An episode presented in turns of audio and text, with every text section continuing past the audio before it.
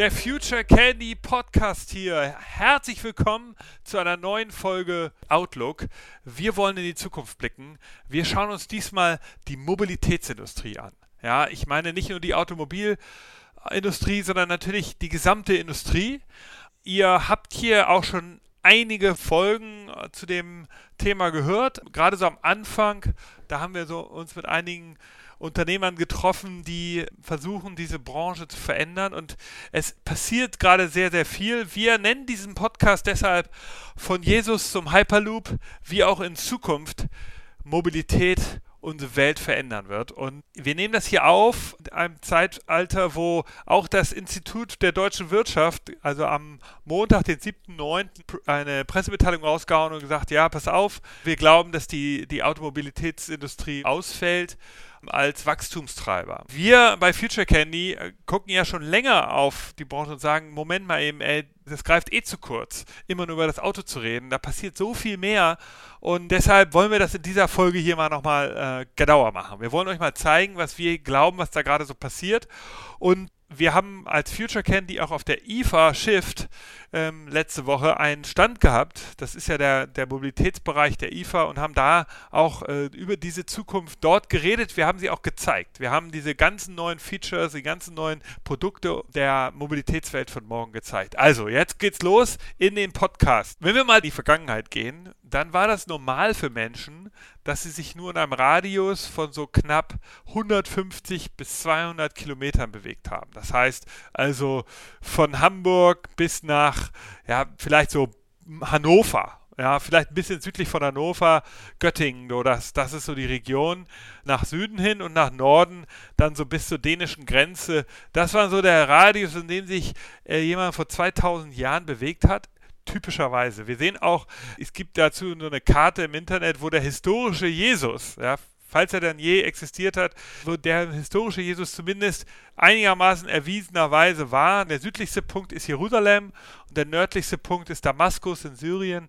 In dem Radius hat sich Jesus bewegt und äh, wenn wir dann sehen, 2000 Jahre später, also das Jahr 2019, also vor Corona, nehmen wir das mal, da war es uns möglich, innerhalb von 45 Stunden um die Erde zu fliegen. Das heißt, wir hätten uns 2000 Jahre nach Jesus sozusagen, konnten wir innerhalb von 45 Stunden einmal um die gesamte Erde fliegen. Und das liegt vor allen Dingen natürlich an Boeing und vor allen Dingen an der Boeing 747. Die haben nämlich damals das erste große, relevante Langstreckenflugzeug gebaut. 1969 wurde die 747 gebaut und sie wird ja jetzt dieses Jahr eingestellt. Insofern geht eine Ära zu Ende. Der Titel und Untertitel dieses Flugzeugs war immer The Plane That Shrank the World. Und das ist ja etwas, von dem wir ja heute profitieren, dass Mobilität schneller und besser und einfacher geworden ist. Mobilität bedeutet alles. Auch wenn ich mir die Maslow'sche Pyramide anschaue, die ähm, Bedürfnispyramide, da gibt es ja sozusagen ganz unten die physischen Bedürfnisse, so wie Wasser, Schlafen und Essen. Und dann gibt es halt sowas wie Safety, Zugehörigkeit und dann sowas wie natürlich Bedürfnisse, die man hat, wie Möbel, Kreditkarte. Und die allerletzte äh, Abteilung, das ist das letzte Level der Pyramide, ist, darum geht es dann um Fulfillment. Und dazu gehört natürlich Travel und natürlich auch Mobilität. Und das sind eben Sachen, selbst in der Maslow'schen Pyramide taucht dieses Bedürfnis auf auf.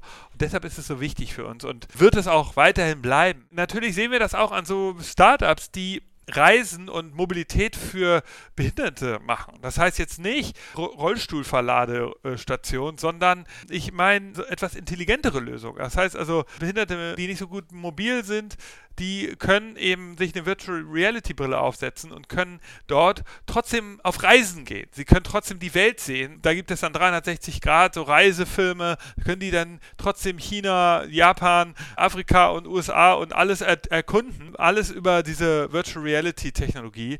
Und da sieht man eben, dass für jeden Menschen Reisen und Mobilität wichtig ist, wenn auch manchmal sozusagen in Gedanken. Kommen wir mal zurück zur Branche. Meine vier Trends, vier Hypothesen, die ich sehe oder die, die wir bei Future Candy so herausgearbeitet haben, die gehen wir jetzt mal durch. Und das erste Thema nennen wir New Mobility is near. Das heißt, seit Jahren wird ja eigentlich darüber geredet, dass ja nun endlich mal das Auto abgelöst werden soll. Und tatsächlich, wenn man mal hier so in Deutschland ist, dann denkt man ja auch, das ist noch gar nicht passiert. Es ist irgendwie immer alles noch genauso wie vor, vor Jahrzehnten. Ich behaupte, wir sind kurz davor, kurz vor so einem Tipping Point. Ich kann das erklären. Erstens ist es so, zur Einordnung, die Mobilitätsindustrie ist eigentlich schon sehr alt. Ja, das ist, sie ist nicht erst mit dem Auto gekommen oder mit dem Flugzeug, sondern natürlich gab es schon davor verschiedene Basistechnologien. Natürlich ganz wichtig damals die Eisenbahn. Das war so die wirklich die erste große Technologie. Aber auch da gab es natürlich schon logischerweise Kutschen und, und Pferde. Teilweise gab es da auch Unternehmen, in die schon investiert wurden. Natürlich war dann das Auto allerwichtigste und die Flugzeuge. Das sind so die modernsten Technologien und daraus sind auch jetzt Konzerne entstanden. Ich sage, wir haben gesehen, es gab andere Technologien, aus denen Konzerne entstanden sind. Es gab Eisenbahnkonzerne damals. Es werden wieder Konzerne entstehen, die eine neue Basistechnologie haben als das Auto. Und ähm, das heißt, auch wir sehen in der Geschichte der Wirtschaft, sehen wir, dass Branchen, wenn sie einmal entstanden sind, sind sie deshalb entstanden, weil sie ein Bedürfnis erkannt haben. Und nur weil die Technologie sich ändert, stirbt diese Branche nicht. Wir sehen, dass die Mobilitätsbranche eigentlich ähm, sehr dynamisch ist und vor allen Dingen auch von Startups getrieben wird. Wir sehen das im Vergleich zu anderen Branchen, die Transportation- und Mobility-Industrie so in der Mitte hängt. Also es gibt äh, Branchen, die sind dynamischer, das ist zum Beispiel die Fintech-Industrie, die versuchen äh, eben die, die gesamte Bankenwelt zu, zu verändern. In der Logistik- und Transportation- und Mobility-Welt gibt es nur 1500, also 2000 weniger. Das liegt natürlich daran, dass viele Mobility-Startups auch mit Hardware zu tun haben. Und Hardware ist natürlich viel aufwendiger und dadurch ist es natürlich auch schwerer, äh, sie zu finanzieren. Es gibt dann, äh, nur um das mal im Verhältnis zu setzen, allerdings auch Branchen, die haben deutlich weniger Startups noch, zum Beispiel die ganze Immobilienwelt. Da gibt es in Europa nur 400 Startups im Moment, die sich mit dieser Welt auseinandersetzen. Natürlich, auch da gibt es teilweise Hardware-Startups, es gibt natürlich auch dort viel Serviceindustrie und Facility Management zum Beispiel. Insofern ist zu erkennen, dass der ganze Logistikbereich und, und Transportation- und Mobility-Bereich ein sehr dynamischer Startup-Sektor ist. Und deshalb können wir erwarten, erwarten, dass da neue Sachen kommen. Ja? Ganz viele neue Sachen entstehen, die, äh, die uns dazu bringen werden, in den nächsten Jahren auch eine komplette neue Mobilitätswelt zu sehen. Jetzt haben wir ein Problem in der Mobilitätswelt und in der Logistikwelt. Wir haben als Menschen, vor allen Dingen als Endkonsumenten, haben wir ähm, natürlich jetzt Jahrzehnte des Werbefernsehens und des Werbedrucks in uns. Ähm, Jahrzehnte haben Autokonzerne als Gesamtindustrie Milliarden investiert und uns erzählt, dass wir Autos kaufen müssen. In der westlichen Welt ist es sozusagen ganz normal ein Relevant Set eines jeden Menschen, dass er irgendwie, um mobil zu sein, sich ein Auto kaufen muss. Das liegt eben daran, dass auch die Werbeindustrie extrem stark natürlich eine Lobbyindustrie betreibt, ein Lobbysystem betreibt, natürlich aber auch einfach ähm, viel Geld verdient hat und dadurch halt sich Werbung leisten konnte. Also es gibt sozusagen ein, eine DNA in uns, die uns erklärt, dass wir Autos kaufen müssen. Dann ist es auch noch so, ne, natürlich, dass die Autoindustrie nicht ganz ehrlich ist mit uns. Sie zeigt uns nie, was ein Auto komplett kostet. Wenn man das nämlich mal genau ausrechnet, dann müsste er eigentlich sich anschauen, was kostet also ein Auto in der Anschaffung, ja, was kostet es im Jahr an Versicherung, natürlich auch Benzin, das kann man ja so hochrechnen. Und dann kann man sich auch noch überlegen, okay, was, was habe ich an Wertverlust? Wenn man das alles zusammennimmt, ja, dann äh, kostet ein Auto international äh, in den westlichen Ländern kostet ein Auto 8000 Dollar, US-Dollar im Jahr. Das heißt, ein Autobesitzer zahlt 8000 Dollar im Jahr. Es gibt 2 Milliarden Autos weltweit übrigens. So, das heißt, diese 8000 mal 2 Milliarden, das ist halt das Budget, wenn ihr so wollt, was frei wird, werden würde, wenn Menschen eben stärker, vor allem im Privatsektor, auf Autos verzichten wird. Also wenn jetzt äh, der normale Konsument, der sein Auto wirklich nur eine Stunde am Tag nutzt, 23 äh, Stunden am Tag steht das rum, der, dieser typische Autokunde, der das jetzt nicht braucht für seinen Betrieb oder so, der, wenn der darauf verzichten würde, dann würde der also 8000 Euro zur Verfügung haben, durchschnittlich, und könnte diese 8000 Euro im Jahr verwenden für seine Mobilität. So, das könnte sein Taxifahren, das könnte sein Carsharing, das könnte sein natürlich eine Mischung von allem. Und das ist meine Meinung, dass wir irgendwann ein besseres Angebot bekommen, weil immer mehr Startups neue Technologien und Services anbieten. Ja, jetzt gibt es äh, Carsharing-Bikes äh, seit neuestem in Hamburg, E-Bikes, die man eben sharen kann. Also es entstehen immer neue Plattformen. Das bedeutet, wir werden in Zukunft erleben, dass dieses Geld frei wird und Leute das eben verwenden werden. Und deshalb glaube ich, wird es ein Tipping Point geben. Meine Einschätzung, und ich lehne mich jetzt hier aus dem Fenster, ist das Jahr 2023. In drei Jahren werden wir diesen Tipping Point erreichen, dass mehr und mehr Menschen sagen, ich brauche das Auto nicht mehr, ich verzichte drauf und die dieses Geld, was sie im Jahr dadurch dann zur Verfügung haben, ausgeben für andere Mobility Services. Also deshalb, erster Trend, New Mobility ist near. 2023 Tipping Point. Zweiter Trend, zweite Hypothese. Fragmentation leads to growth. Also eine Ausdifferenzierung, eine Differenzierung der Branche führt zu Wachstum. Das ist mein Argument. Ich vergleiche das mit der Medienindustrie. Es gibt ähm, eine Studie der, der ARD, die heißt Massenkommunikation, die wird seit 1964 in Deutschland äh, erfasst. Damals war, waren wir noch zwei getrennte Länder, dann natürlich seit der Wiedervereinigung wird das ganze Land erfasst. Der Medienkonsum eines durchschnittlichen Deutschen ab 14 Jahre wird er erfasst. Alle fünf Jahre. Es gibt so eine Tabelle dort von 1970 bis 2015. Da war die letzte. Und wir sehen, dass in diesem Zeitraum die Anzahl der Medienplattformen halt gestiegen ist. Das heißt, 1970 gab es nur TV, Radio und ähm, Magazine, Newspaper. Und natürlich ist dann im Verlauf ganz viel Neues dazugekommen. Dann sind die ganzen äh, Video- und Streaming-Services gekommen, dann natürlich Internet. Und dadurch, äh, durch dieses Wachstum an Plattformen, ist ein Wachstum der Mediennutzungszeit entstanden. Das heißt, ich äh, hatte in den 70er Jahren eine Mediennutzung von drei Stunden durchschnittlich. Das ist dann gewachsen auf zehn Stunden, von drei auf zehn Stunden. Natürlich nicht nur wegen der Anzahl der Plattformen, auch deshalb, weil es natürlich einfach mehr Deutsche gab. Ja. Aber äh, trotzdem ist es natürlich krass, wie stark äh, der Medienwachstum da war auch aufgrund der Ausdifferenzierung. Und genauso sehe ich das auch im Mobility-Bereich. Das heißt, je mehr Plattformen wir bekommen, desto mehr Mobilität wird es geben und desto mehr Umsatz wird auch gemacht werden, weil Leute eben zahlen. Sie werden 1 Euro zahlen für den E-Scooter, sie zahlen 2 Euro für das E-Bike mal kurz, sie zahlen 5 Euro für das Carsharing und so weiter. Das heißt, insgesamt wird dieses Budget für die gesamte Branche anheben. Und natürlich nicht nur in Deutschland, sondern weltweit.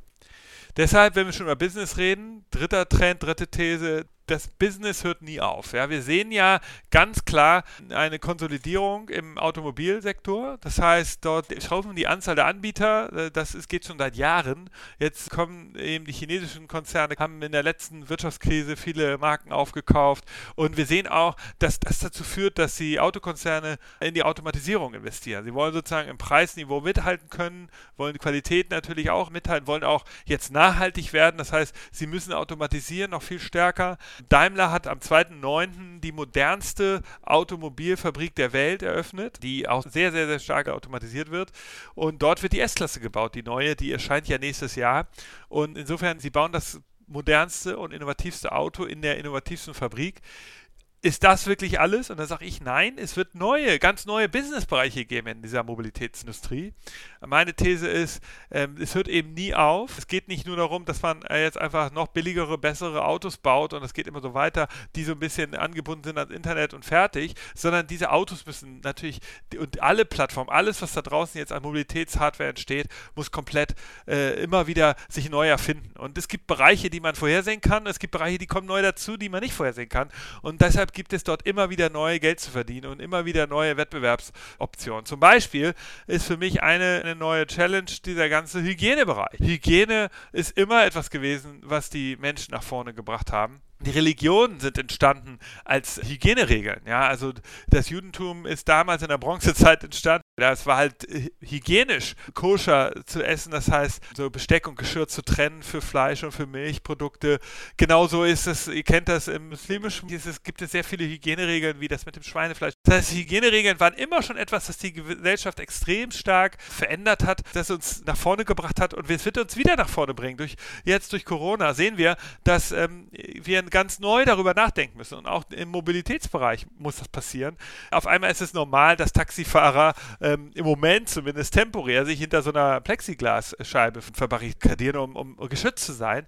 Und äh, ich glaube, das ist sozusagen nur der erste Schritt. Der zweite ist jetzt, dass jetzt Studiengänge entstehen werden, dass jetzt die Hygieneingenieure entwickeln werden. Also es wird ganz normal sein, dass Personen jetzt sich was ausdenken müssen, die die ganzen Mobilitätstools, die Hardware immer sauber halten. Es geht um selbstreinigende Oberflächen. Es geht aber auch um neue Luftsystematiken. Es geht darum, zum Beispiel habe ich äh, von äh, Raymond Wang gehört, ein Harvard-Forscher, ein Absolventen, der seine Masterarbeit über eine neue Flugzeugkabine äh, geschrieben hat, in der er herausgefunden hat, dass man durch ein spezielles Ansaugsystem im, im Boden der Flugzeugkabine eben die Verbreitung von Bakterien und, und Viren verhindern kann oder vermindern kann halt. Und genau sowas sind eben Innovationen, die jetzt gebraucht werden. Und das ist genau das, was niemand vorhergesehen hat, dass sowas natürlich auch im Auto, in der Autokabine interessant sein wird in Zukunft oder in der Buskabine. Cargo-Bikes jetzt vielleicht nicht unbedingt, aber es gibt ja so Schulbikes in den Niederlanden jetzt, die sind überdacht. Da muss es auch auf einmal so Aerosol-Systematiken geben. Und natürlich, klar, das Thema Oberflächen wird wichtig werden. Der ganze Hygienebereich wird ein eigener Wachstumsbereich sein in dem Mobilitätsbereich. Dann kleine neue Features sind sowas wie Entertainment während der Ladepause eines Elektroautos. Das Tanken eines Autos dauert so drei Minuten. Aber das Laden eines Autos dauert immer noch so 20 Minuten Minimum, wenn nicht sogar länger. Das heißt, diese Zeit kann man doch irgendwie nutzen. Ja, da sind doch die Eyeballs des Menschen, der da am Auto sitzt, können doch genutzt werden. Und da werden neue Werbemodelle entstehen, neue Entertainment-Modelle, vielleicht Autokinos mit Kurzfilmen, wie auch immer. Ja, also Endless Business, dritte Hypothese. Jetzt kommt die letzte Hypothese. Neue Mobilität ermöglicht komplett neue Städte. Wir in der westlichen Welt wissen ja, dass, sagen wir mal, in Deutschland ist viel in der Nachkriegszeit entstanden. In Hamburg ganz konkret ist die Innenstadt zum großen Teil in den 50er, 60er Jahren gebaut worden, damals als das Auto eben auch wichtiger wurde. Ich weiß zum Beispiel die heutige Willy-Brandt-Straße, die Ost-West-Straße, das ist so eine ganz große Straße in der Stadt, die führt von, vom Osten nach Westen. Die ist sozusagen gebaut worden auf den Schutt des Zweiten Weltkrieges.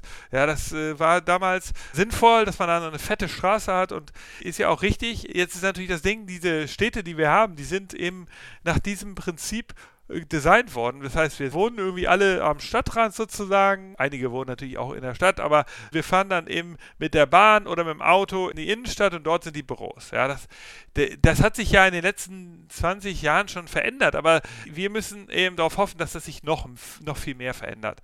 Oder dass sich die Mobilität darum verändert. Und wir sehen eben, dass da jetzt erste Initiativen natürlich kommen dass Städte wie jetzt in Berlin so Pop-up-Bike-Lanes bauen, dass auch überhaupt der Bike-Sale jetzt durch Corona nach oben gegangen ist. Wir sehen eben, dass in den USA, im absoluten Autofahrerland, dass dort in, äh, keine Fahrräder mehr zu kaufen sind. Die Sales sind da um 130 Prozent gestiegen. Es, viele Läden sind ausverkauft. Sie sehen also komplette Veränderung und der Konsument, also sein Verhalten, wird dazu führen, dass Städte sich verändern.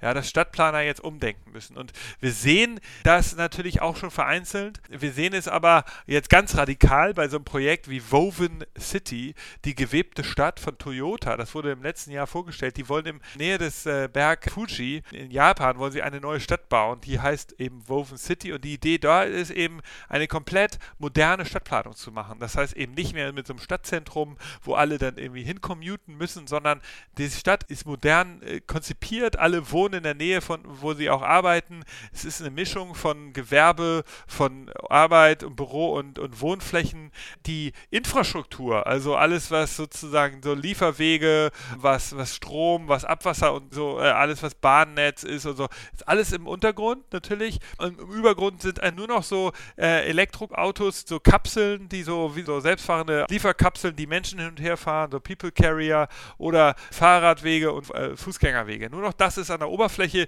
darunter sind sozusagen alle anderen äh, Transportwege.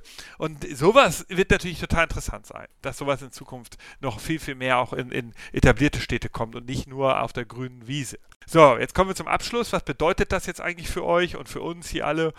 Ich würde empfehlen, dass es für euch als Zuhörer des Future Candy Podcast zwei Sachen jetzt gibt. Also wenn ihr das gut findet, was ich sage, wenn ihr glaubt, dass es diese vier Thesen gibt und diese vier Trends. Also ich wiederhole sie nochmal kurz. Erste war ja, New Mobility is near. Zweitens, die Ausdifferenzierung der Plattform führt zu Wachstum. Der dritte Trend heißt Endless Business. Und der vierte Trend war eben, die Städte werden sich verändern durch verändertes Konsumentenverhalten. Also, wenn ihr euch als Innovatoren bezeichnet, ihr glaubt, dass diese Welt sich ändern muss, dann ist es natürlich scheiße, wenn ihr jetzt rausgeht und sagt, oh, jetzt bestelle ich mir erstmal einen Neuwagen oder ich ich brauche jetzt dringend einen Range Rover oder eine, irgendeine andere Art von SUV oder sowas. Das ist natürlich dann eine Doppelmoral. Äh, ihr müsst ähm, handeln und setzt euch selbst natürlich in den öffentlichen Nahverkehr. Holt euch Accounts von jedem Carsharing und Bikesharing-Anbieter, den es gibt probiert alles aus, verzichtet aufs eigene Auto, redet mit euren Freunden darüber, redet denen das aus, ja, oder empfehlt ihnen, vereinbart eine Testphase mit allen. Testet es vielleicht im Büro mit euren Kollegen, dass jeder mal irgendwie einen Monat ein gewisses Ding nutzen soll, dann auch die Schwachstellen erklären soll. Gebt Feedback an die Hersteller, sagt doch mal, ey, E-Bike ist scheiße, das Ding ist irgendwie so ätzend, der Sattel ist immer zu niedrig oder wie auch immer. Helft dabei, dass die Welt sich verändert, weil Word of Mouth ist eben so krass powerful, wenn ihr da draußen in eurer Gruppe, mit euren Freunden, euren Kollegen, eurer Familie darüber redet, wenn ihr den Leuten das erklärt, dann werden Leute überzeugt werden. Ja, das, ihr müsst immer bedenken, viele von uns haben eben seit, seit langer, langer Zeit Fernsehwerbung im Kopf und der Autoindustrie und glauben deshalb immer noch, dass das Auto ganz, ganz logisch dazugehört. Das muss nicht so sein. Und das ist halt eure Aufgabe. Wenn ihr also einiges von dem gut findet, was ich hier erzähle, übernehmt meinen Job, werdet selber Evangelist und ähm, bestartet hier so eine Bewegung. Und das zweite wäre, achtet doch bitte jetzt drauf, dass wir gemeinsam die richtigen Themen besetzen. Ja, also in der Vergangenheit, also in der Vergangenheit, also vor wenigen Monaten, 2019, ging es noch meiner Meinung nach im Mobilitätssektor um die völlig falschen Themen. Das habe ich aber auch erst jetzt erkannt. Ich war damals selbst Teil dieses Problems, weil ich auch darüber geredet habe. Zum Beispiel wurde noch im Jahr 2019 von Hyundai das neue Uber-Taxi vorgestellt. Ja, ich glaube, dass dieses Jahr auf der CES im Januar wurde es nochmal sozusagen die neue Version davon gezeigt. Und selbst ich habe darüber berichtet. Das ist aber nicht das Thema, um das es jetzt gehen soll. Wir brauchen kein Uber-Taxi. Wir brauchen keine Lieferdrohne für Pizza, Dominus Pizza. Wir brauchen kein selbstfahrendes Taxi im Moment von Uber, das jetzt hier Millionen kostet. Das sind alles Sachen, die, die sollen kommen, aber im Moment brauchen wir erstmal vernünftiges, neues Mobilitätsbewusstsein. Und es gibt viele coole Konzepte. Folgt mir auf Twitter, da seht ihr das, oder Future Candy, auch auf Twitter. Folgt uns. Ihr seht dort, was ich poste. Wir dürfen uns nicht mehr dazu hinreißen lassen, über Flugdrohnen von Uber zu reden. Das wäre mein Appell. Und wenn wir das alles machen, dann wird die Welt auch wirklich besser. Es gibt noch als letztes eine komplette neue Basistechnologie, um abzuschließen. Ich habe ja gesagt, Jesus, mit dem beginnt die Reise. Wir enden bei dem Hyperloop. Bei dem Hyperloop, da ist ja wirklich eine komplett neue Basistechnologie. Da werden auch neue Konzerne entstehen, so ähnlich wie Airbus. Also einmal die Ingenieurbetriebe, die die Flugzeuge gebaut haben, Airbus und Boeing und natürlich dann die ganzen Marken, die das als Fluggesellschaften betrieben haben. Genauso wird das beim Hyperloop auch passieren. Da wird es irgendwie die Hersteller geben, ja, die Ingenieure, die bauen die Teile und die setzen setzen die, die Strecken irgendwo hin und dann gibt es natürlich die, die großen Gesellschaften, die Hyperloop-Gesellschaften, die das dann betreiben. Im Moment gibt es acht Hyperloop-Gesellschaften sich als beides darstellen. Einmal als die, die das, die Hardware herstellen und auch betreiben und dann aber auch die Customer, die die ganze Marke, die, die Kommunikation herstellen und auch das, sozusagen die Marke betreiben. Äh, acht Gesellschaften gibt es. Die meisten davon kommen aus, aus USA. Es gibt einmal Virgin aus UK. Und im Moment ist es so, dass es äh, die erste Strecke, die jetzt eröffnet wird, ist in Indien. Allerdings jetzt eröffnet ist gut. Das dauert auch noch drei Jahre. Und ähm, alles andere sind sind Teststrecken, die betrieben werden, um überhaupt die Funktion des Ganzen zu testen. Ähm, der Hyperloop selbst ist ja dieses Röhrensystem, wo vakuumierte Röhren äh, betrieben werden, wo dann so ein Pot durchgeschossen wird. Der wird auf so einer Magnetschwebebahn betrieben, sodass er halt keinen Luftwiderstand hat und bis zu 1200 km/h fliegen kann. Der, das wäre natürlich wirklich eine Disruption für die Fluggesellschaften. Die würden eben äh, ihr Business verlieren. Ich muss nicht mehr von Hamburg nach München mit dem Flieger fliegen, sondern auch nicht mehr mit der Bahn, sondern ich schieße da mal eben mit dem Hyperloop hin. Wir werden sehen, wenn das zu lange dauert, bis das entwickelt wird und bis auch die Regierung nachziehen und da das irgendwie erlauben, dann kann es natürlich auch sein, dass gute Eisenbahningenieure es schaffen, die, die Schnellzüge bis auf 600, 700, 800 km/h zu bringen. Und dann, wenn ich halt von Hamburg nach München mit dem, mit dem ICE fahren kann, der 800 km/h fährt, wenn das mal kommen sollte, dann brauche ich auch keinen Hyperloop mehr. Das ist so das, was ja damals bei dem Transrapid passiert ist, dass diese 40 Jahre, die der gebraucht hat, um entwickelt zu werden, die hat dann die Bahnindustrie genutzt und auch die, die Luftfahrtindustrie und hat sich da selbst verbessert. Genauso kann es dem Hyperloop ergehen, aber ich bin gespannt. Aber ich glaube eben, wir brauchen nicht auf den Hyperloop zu warten. Wir sehen, dass da draußen noch viel mehr andere Unternehmen gerade sind, die im Mobilitätssektor sich entwickeln. Äh, deshalb haltet die Augen offen. 2023 wird ein entscheidendes Jahr werden. Dort sehen wir, die, wie gesagt, die ersten Hyperloop-Strecken, aber wir sehen auch dort meiner Meinung nach den Tipping Point für, für die neuen Technologien. Der Hyperloop wäre auf jeden Fall cool. das Besondere beim Hyperloop ist ja, das Service-System, der also Kunden-Touchpoint, auf einer neuen Logik basiert. Das heißt, ich habe keine Abfahrtzeiten mehr, so wie wir das beim Flugzeug oder beim Zug oder so haben, sondern ich gehe einfach hin zur Hyperloop-Station. Die ist auch ins, im Zentrum von Hamburg. Und ich gehe in so eine Kapsel und diese Kapsel wird dann, dem Moment, wo ich da reingehe äh, und sage, wo ich hin will, wird die wiederum mit anderen Kapseln zusammengeschlossen, die auch gerade nach München wollen zum Beispiel. Und dann schieße ich direkt los. Und dann werde ich sozusagen in den Hauptport hineingeschoben und schieße direkt los. Das heißt, es gibt keine richtigen Abfahrtzeiten mehr. Ich sage halt, oh, ich will mal los nach München und dann gehe ich einfach hin, steige ein in die Kapsel, dann dauert es natürlich ein paar Minuten und dann fliege ich nach, schon los. Es ist also nicht mehr so, dass ich dann äh, irgendwie warten muss, wann ist die Abfahrtzeit. Sondern das ist halt das neue System. Wir, wir gehen also mit dem Hyperloop in ein neues Mobilitätszeitalter. Bleibt abzuwarten. Bis dahin bitte ich euch zwei Dinge. Also eat your own dog food, keine Autos mehr kaufen, wenn ihr sozusagen daran glaubt, an diese neue Zeit. Und redet über die wichtigen Dinge, nicht die schönen. Nicht über das Uber-Lufttaxi, sondern über neue Bike Lanes. Ich hoffe, es hat euch gefallen. Vielen Dank, äh, dass ihr mir zugehört habt. Das ist unsere neue Forschung im Bereich Mobility. Ich freue mich auf euer Feedback, auf eure Interaktion und ähm, wir hören uns in der nächsten Folge. Euer Nick, bis dann. Tschüss.